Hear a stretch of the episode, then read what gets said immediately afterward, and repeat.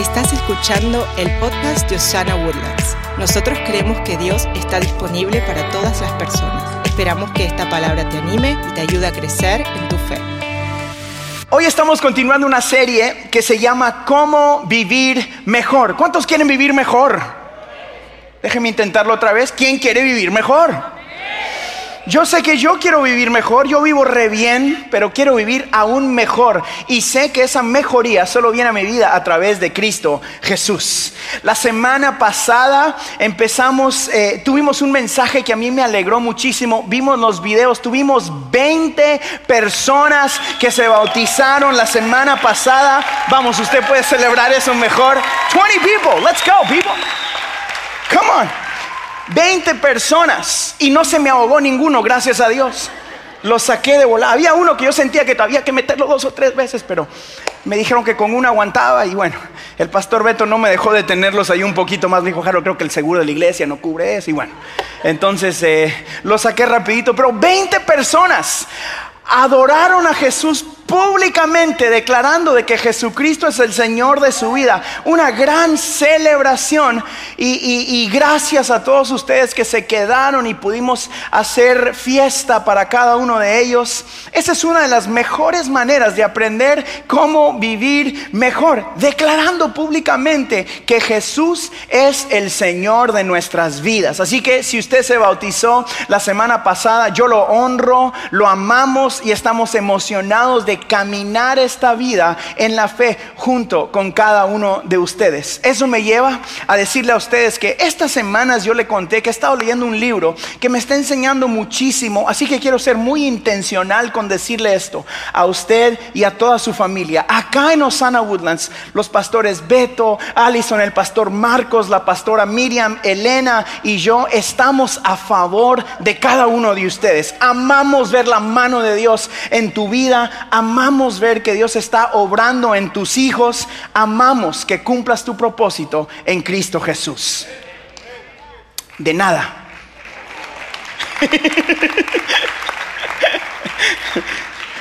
en serio, yo sé que eso lo dicen mucho la gente.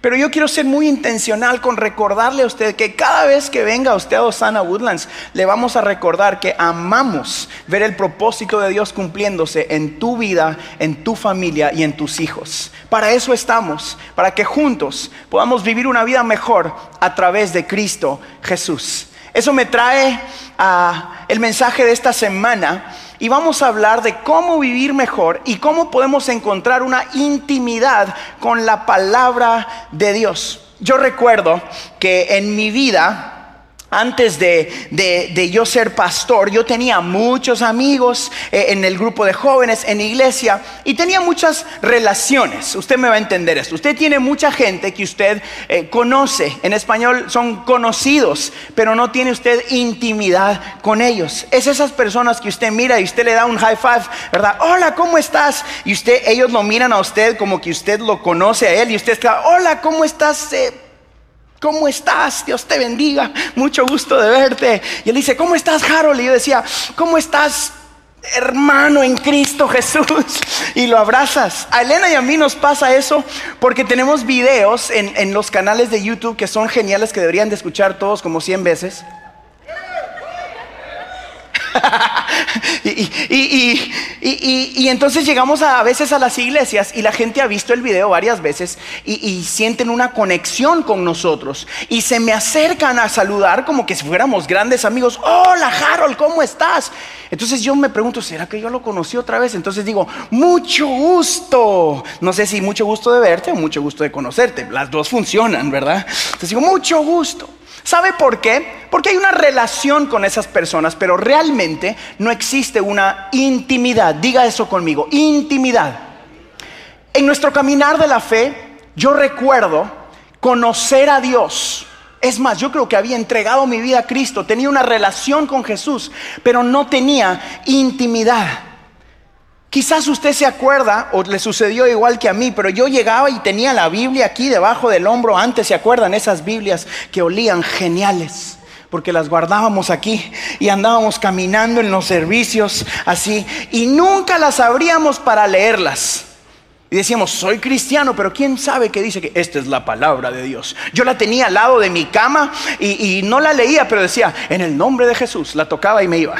Yo allá, esa era como que mi intimidad con Dios. Yo tenía una relación con Jesús, pero no conocía su palabra. Ayúdeme, diga intimidad. La realidad es de que hay muchos de nosotros que tenemos años de tener una relación con Dios, pero no tenemos intimidad porque no conocemos su palabra. No conocemos lo que es realmente entrar a las escrituras y aprender porque amamos estar en intimidad con Él.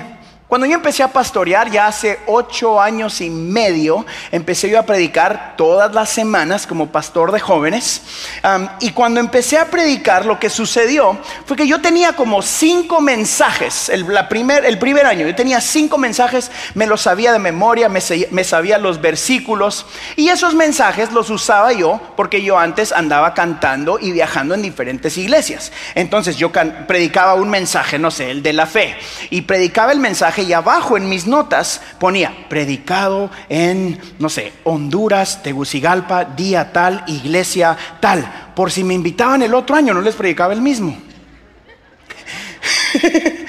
y después me volvían a invitar y yo miraba mis notas, ah, está ya, entonces les toca el segundo. Yo sabía que solo tenía cinco invitaciones por iglesia. entonces podía ir cinco veces y si me invitaban la sexta vez decía, lo siento pastor, la agenda está llena. o decía, bueno, eh, la ofrenda ya subió demasiado, pastor, no creo que puedan invitarnos. Me inventaba algo, porque tenía cinco mensajes para poder compartir. ¿Sabe por qué? Porque yo no tenía una relación con esas personas. Después mi hermano me invita a predicar semana tras semana, le he contado, era un grupo de jóvenes como de 13 muchachos y yo les tenía que predicar todos los miércoles. Eh, me gusta contar que la segunda semana mi congregación se achiquitó, se fue de 13 a 8. Y, prediqué los cinco mensajes en ese orden, el primero, el segundo. Y la sexta semana dije, vamos a tener una noche de adoración. Y les canté. La segunda, la séptima semana dije, eh, otra noche de adoración. Y después me di cuenta que tenía que madurar en la palabra de Dios y ejercitar mis músculos espirituales para poder compartir con mis hermanos o con ese grupo de jóvenes. Y si no tenía contenido de la palabra de Dios, iba a estar yo solo a contar mis historias y no les iba a dar algo que les ayudaba a crecer espiritualmente. Eso fue como ir al gimnasio. ¿Le ha sucedido a usted que va a visitar a algún amigo que es súper, que le gusta ir al gym todas las semanas y, le dice, oye, voy al gimnasio mañana temprano, ¿te vas conmigo? Y uno todo contento dice, sí, claro que sí, y te vas. Em, y, al segundo día te despiertas y andas como que, ay, ¿por qué hice eso? Te duelen cosas que ni sabías que te podían doler porque fuiste al gimnasio por primera vez. Nuestra vida espiritual es casi igual. Cuando usted empieza a meterse con Dios, a leer la palabra, toma ejercitar tus músculos y es difícil a veces, le confieso. Aún yo que estoy aquí pastoreando semana tras semana, hay semanas que me cuesta. Puedo ser honesto con ustedes. Gracias a los tres que me dijeron que sí, a los demás, pues no. Puedo ser honesto. Hay semanas que nos cuesta a los que estamos aquí también, porque seguimos siendo humanos. Hay semanas que no tengo ganas de venir el domingo después Elena me recuerda que yo soy el pastor y tengo que venir a predicar.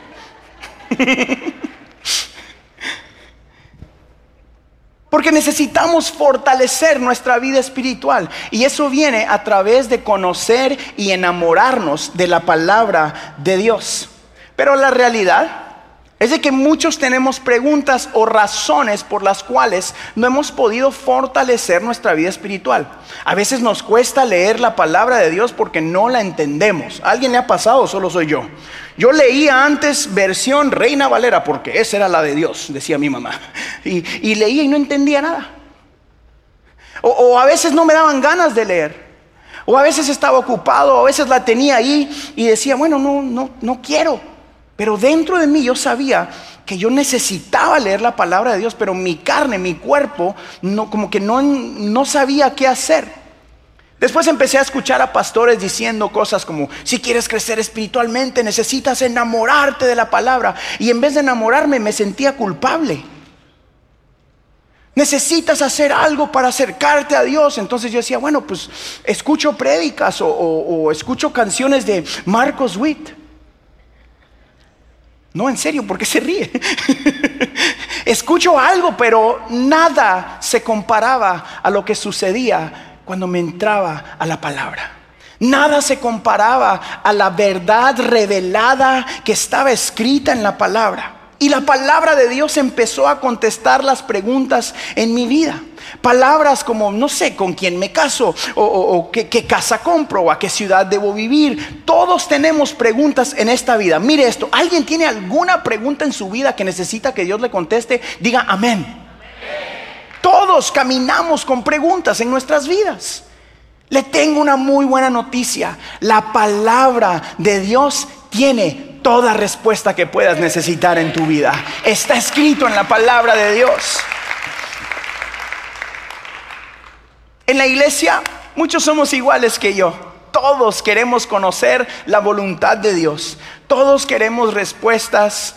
Todos tenemos preguntas difíciles. Todos queremos vivir mejor. Mire esto. ¿Quién quiere vivir mejor? Todos queremos hacer eso. Pero no sabemos cómo aplicar lo que leemos muchas veces. ¿No le ha pasado que usted lee la palabra y dice, bueno, ¿y cómo me ayuda esto el lunes? ¿O cómo hago esto? Porque yo sigo estando en una circunstancia difícil. O escucho una palabra que todos dicen, wow, qué revelación de Dios. Y yo estaba a la par y no entendí nada. Yo salía de la iglesia y decía, yo quiero más de Dios, pero no sentía nada. Le tengo una buena noticia.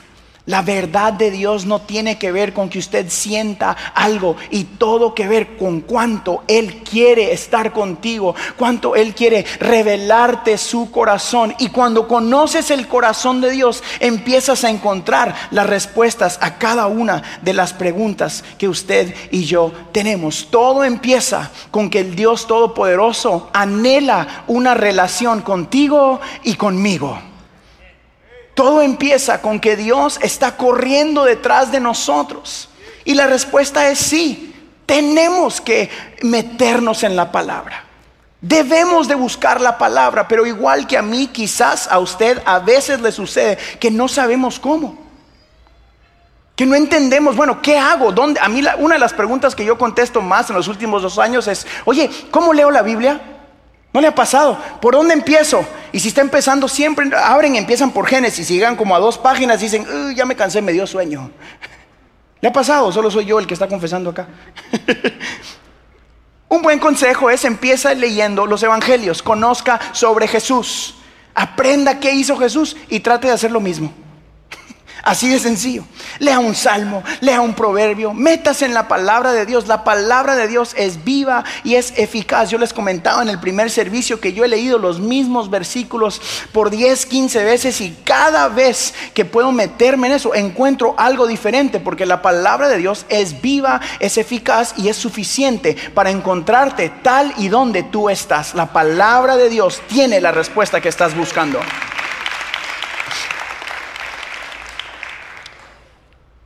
Me gusta mucho un ejemplo que usé hace unos minutos allá.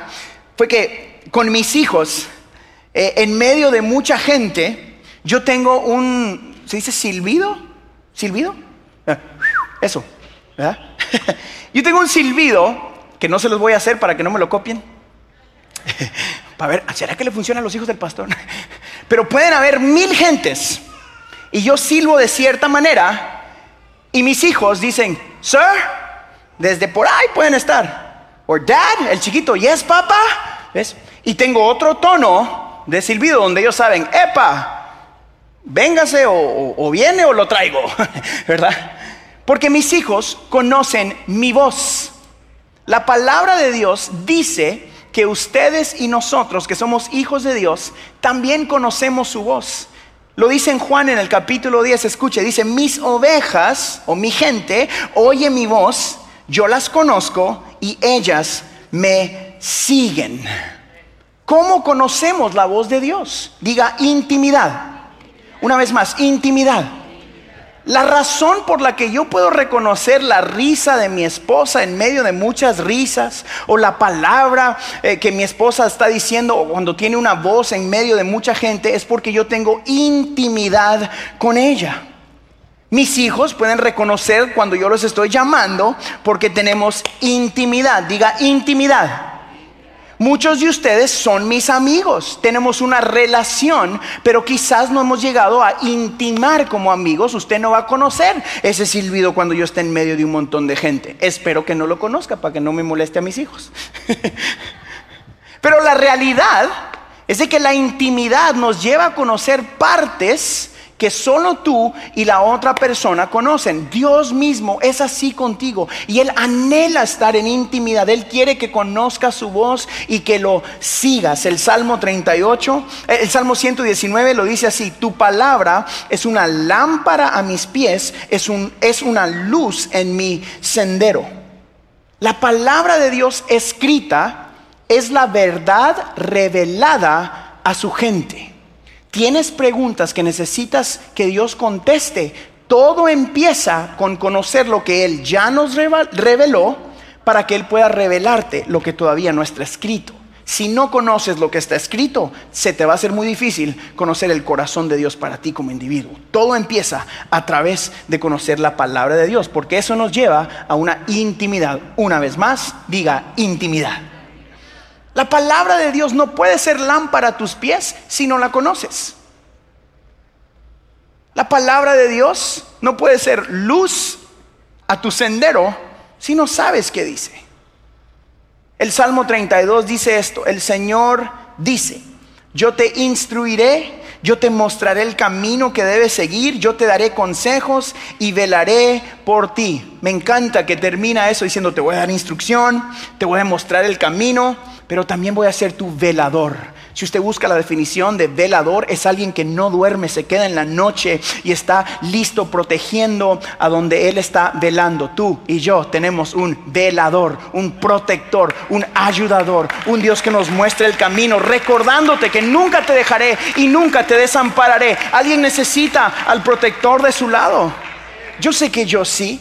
El Salmo 118 dice esto, el camino de Dios es perfecto, la palabra del Señor es intachable. Escucha esto, escudo es Dios a los que en Él se refugian. Míreme acá, por favor.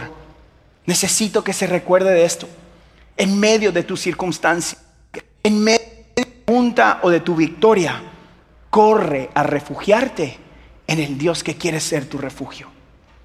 Corre al Dios que quiere ser esa pared alrededor de ti y de los tuyos que dice, jamás te dejaré, jamás te desampararé. En tiempo de dificultad, no se aleje de este Dios que te dice, dame la oportunidad de ser tu escudo. Debemos crecer en el conocimiento y en el entendimiento de la palabra, porque su palabra es la que nos va a enseñar cómo vivir mejor.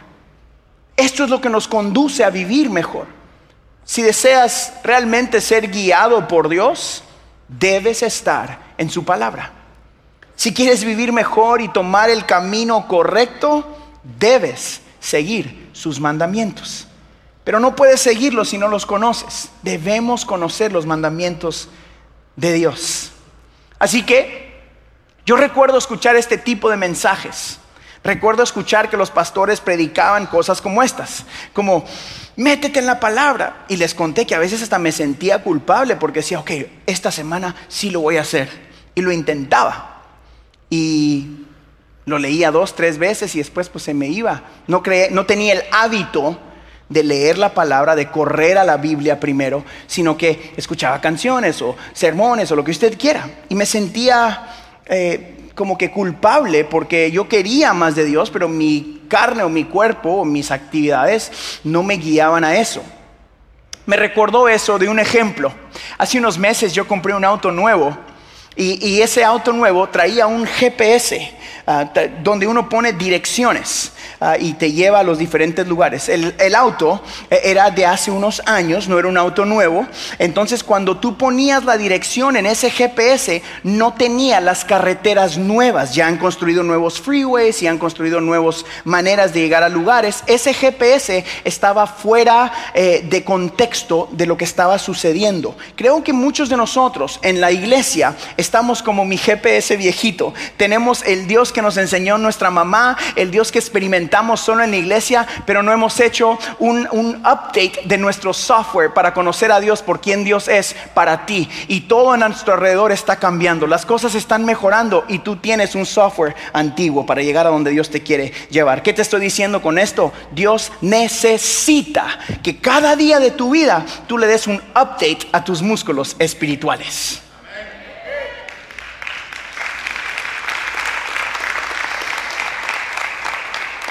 La pregunta es, ok, Harold, entiendo que necesito de Dios, entiendo que la palabra es la palabra de Dios escrita, es su verdad revelada. ¿Cómo lo hago? O sea, ¿qué, hago mañana? porque eso es algo que yo me pregunto todos los domingos. ¿Cómo aplicas tú esto mañana? Yo escribí en mi vida seis cosas que me han ayudado a mí. Yo quiero invitarlo a que usted saque su celular, si puede, por favor, y escriba estas seis cosas y que usted pueda aplicar una una esta semana, la que más le guste. Pero estas son seis cosas que le han ayudado al pastor a mejorar en su intimidad con Dios. Yo quiero mejorar cada día más. Le confieso que escribí un montón, pero tomé las seis que pensé que eran más fáciles de aplicar para su vida esta semana. ¿Están listos? Deme un fuerte amén, sí, sí. Ok, número uno, aquí va. Recuerda las promesas de Dios para ti todos los días de tu vida, recuérdese lo que Dios le ha prometido. ¿Qué significa esto? Aquí está la mejor promesa que usted necesita recordarse esta semana. Todo lo que tenía que ser hecho ya fue hecho por ti en la cruz del Calvario. Todo lo que tenía que ser hecho por ti ya lo hizo Jesús en la cruz del Calvario. Su sacrificio realmente fue suficiente. Esa es la mejor promesa que los cristianos necesitamos entender. No está basado en cuanto tú amas a Dios. Está basado en cuanto Él te ama a ti. Un visual genial que el Señor puso en mi mente mientras escribía este ejemplo fue que yo soy papá. ¿Dónde están los papás o las mamás aquí? Digan yo o amén o algo. Ok, yo tengo dos hijos y hay momentos donde yo los llevo de la mano a ellos y vamos, eh, vamos caminando en el Walmart, ¿ok? Bueno, aquí estamos en Woodlands. Vamos caminando en el Target.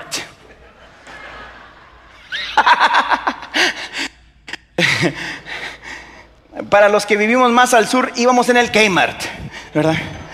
Y los que viven más, más al sur, vivimos, eh, vamos caminando en el Fiesta, hermano. Ah, ¿verdad que sí saben? y a los que les gusta la buena verdura, nosotros el puro HIV, pastor. Ah, ¿verdad? Y bueno, usted va caminando con su chiquitito o chiquitita y es muy importante, ¿no ha visto esas mamás que de repente o el niño ya no quiere caminar y se le, se le traba y empiezan como que y empiezan a llorar y la mamá como que no es con ella la cosa y el niño gritando y ella tiene un niño en la carreta, una mano acá y el que tiene de la mano y lo va jalando y el niño va así. Y ella va así aquí comprando, como que no es con ella la cosa, ¿se ha dado cuenta? Y el niño, y uno pasa comiendo, ay padre, ¿verdad? Y, y la niña va así. Mi pregunta es, ¿quién lleva de la mano a quién allí? ¿La mamá al niño o el niño está tomado de la mano de la mamá? Muchas veces nosotros pensamos que nosotros tenemos la mano de Dios. Pero quiero darte a ti una buena noticia. Dios es quien tiene tu mano y no te va a soltar. Grites, te tires, relampaguees, haz lo que tú quieras. Pero Él te dice, no, yo soy tu mamá y tu papá y no te suelto. Y te llevo a tu propósito. Te llevo a donde te dije que te iba a llegar. Y te arrastra. ¡Ah! Y tú dices, no. Y Dios dice, venga, yo voy a cumplir mi propósito en tu vida, te guste o no te guste. Oh, yo me siento así muchas veces, que Dios me lleva así de las dos manos. ¡Ah! No, y Dios dice, te dije que vas a bendecir a Woodlands y sus alrededores. Te dije que tu iglesia va a estar llena de gente guapa. I told you. Y Dios te lleva. Así que esa es la buena noticia. Dios no te va a soltar. Arrastradito aunque sea. Sí, pero ahí te lleva. Algunos los arrastran más que otros. Algunos van sentaditos en la carreta. y otros van arrastraditos. pero como sea, pero tu Padre Celestial nunca te va a soltar. Él cumplirá su propósito en tu vida. Ok, número uno fue esa. Recuerda las promesas de Dios. Él ya hizo todo, nunca te va a soltar de la mano. Ustedes nunca van a poder caminar en un Walmart, HB, lo que sea, y cuando miren una mamá de las manos decir, ay, mira, así me trata Dios a mí. número dos, declara tu fe a través del bautismo. Lo hicimos la semana pasada. Eso es algo que me ha ayudado a mí a intimar con Dios. Porque declaré mi fe delante de toda la gente a mi alrededor. Si usted no se ha bautizado, déjenos saber y nosotros buscamos agua y lo metemos en el nombre de Jesús. Eso le va a ayudar a usted a declarar que Jesucristo es el rey de su vida y lo trae a una relación más íntima con Dios. Por eso yo lo felicito si usted se bautizó la semana pasada. Este aplauso es para todos ustedes, de verdad. Congratulations. Número tres, número tres, ahí vamos, ya voy aterrizando el avión. Número tres, renueva tus fuerzas adorando semanalmente en la iglesia. Renueva tus fuerzas. Lo que está haciendo usted hoy, el día de hoy, míreme bien, yo quiero ser claro con ustedes. No es la única manera de tener intimidad con Dios, pero sí que ayuda. Es como ir a la gasolinera espiritual y llenar tu tanque una semana más. Necesita usted venir y adorar aquí con toda esta gente. Necesita reunirse. Ustedes que nos miran en las redes sociales, encuentren una iglesia en su área donde puede usted reunirse y adorar a Dios con el cuerpo de Cristo. Eso renueva nuestras fuerzas. Isaías capítulo 40 lo dice así. Pero los que confíen en Dios siempre tendrán nuevas fuerzas. Podrán volar como las águilas, podrán caminar sin cansarse y correr sin fatigarse. Estar contigo. No hay, oh, no se siente rico cantar eso con tanta gente. Cuando dicen, cántalo tu iglesia, y todos, estar con. Men, uno sale, ay, qué bonito canté hoy, ¿verdad? Entre toda la gente no se me nota. Esto nos fortalece espiritualmente. Venga a Osana Woodlands, la mejor iglesia de Woodlands y sus alrededores. Just come, worship. Ok, número cuatro, número cuatro. Se parte de un grupo de conexión. en el grupo de conexión nos cuidamos, crecemos juntos, protegemos el llamado de Dios, conocemos la palabra de Dios crecemos en nuestra espiritualidad, intimamos con otra persona que te va a recordar a ti lo que Dios dice de tu vida. Hay un grupo de conexión en toda la iglesia, en todas áreas donde usted puede estar. Conéctese con gente que le recuerde el propósito de Dios. No viva la vida solo o sola, por favor. Por favor. Recuérdese de los errores inmensos que ha cometido. Usualmente es porque andaba solo o sola. Porque no tuvo alguien que le dijo, no, no, no, no, no, no, no, no, por ahí no le hagas.